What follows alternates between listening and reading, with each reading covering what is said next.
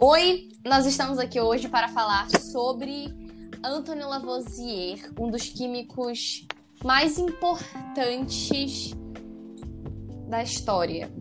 E eu sou a Sofia Freitas. Eu sou Bentes. Eu sou João Pedro.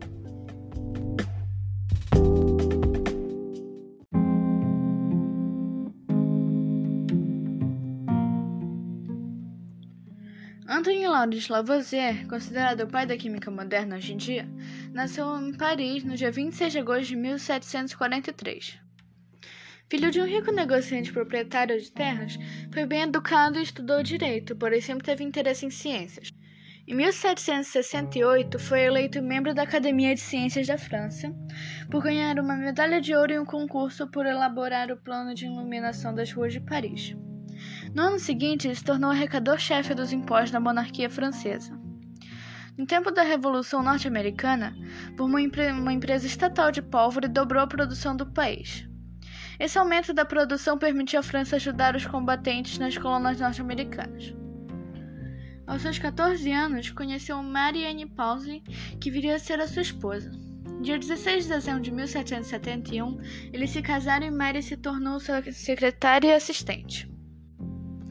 Mary, que sabia inglês e latim, traduzia artigos originais para o marido e fazia ilustrações para seus livros.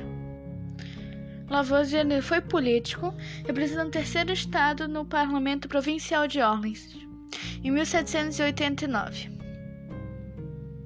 Sendo nomeado membro da comissão encarregada de estabelecer o novo sistema de pesos e medidas do país. Em 1790 foi comissário do Tesouro Nacional.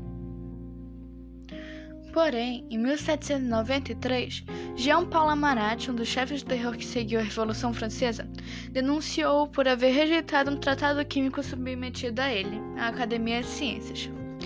Ele conseguiu a prisão de todos os membros da organização arrecadadora de impostos e todas as petições para libertá-lo por ser um grande cientista foram em vão. Antoine Lavoisier foi condenado à morte guilhotinado em Paris no dia 8 de maio de 1794. Em 1796, o governo francês providenciou um funeral em honra em louvor ao grande cientista.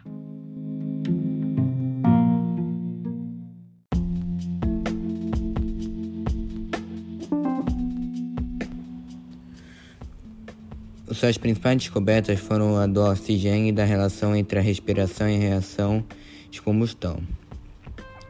Depois de contar experiências, ele conseguiu demonstrar que o novo gás descoberto era necessário para que ocorresse a combustão.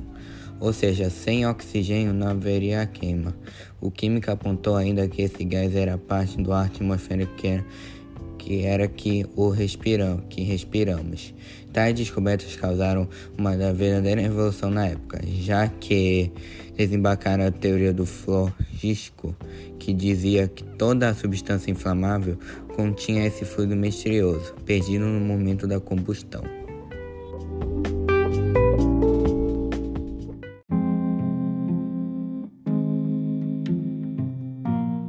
Bom, como todos acabam de ver, Antoine Lavoisier foi um dos grandes cientistas da história, sendo considerado por muitos como o pai da química moderna. Pelas suas descobertas fundamentais, baseadas em observações detalhadas e planejamento preciso de experimentos. E serviu de modelo para os próximos cientistas. Sua trajetória desde cedo foi marcada por prêmios.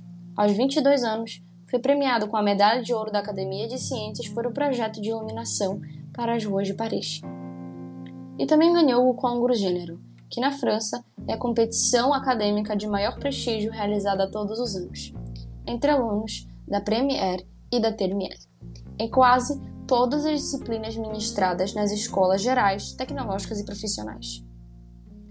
Em reconhecimento à sua contribuição à República Francesa, Anthony teve seu nome gravado na Torre Eiffel. Foi considerado membro da Royal Society que é um título honorífico concedido a cientistas notáveis.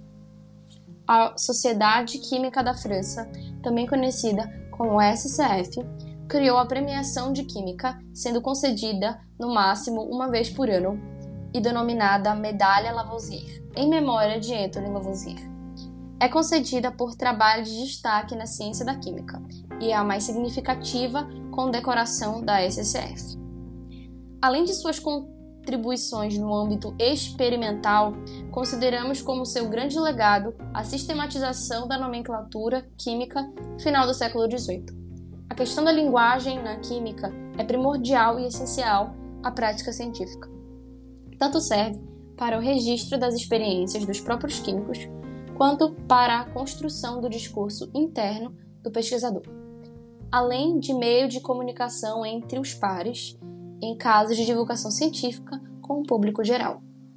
Uma das mais grandes influências deixadas foi a Lei de Lavoisier, também conhecida como Lei de Conservação de Massas, a qual mostrava que as reações de combustão das massas de todas as substâncias envolvidas permaneciam intactas, o que se resumiu inclusive a um dito popular que atravessou séculos, que é: na natureza nada se cria, nada se forma, tudo se transforma.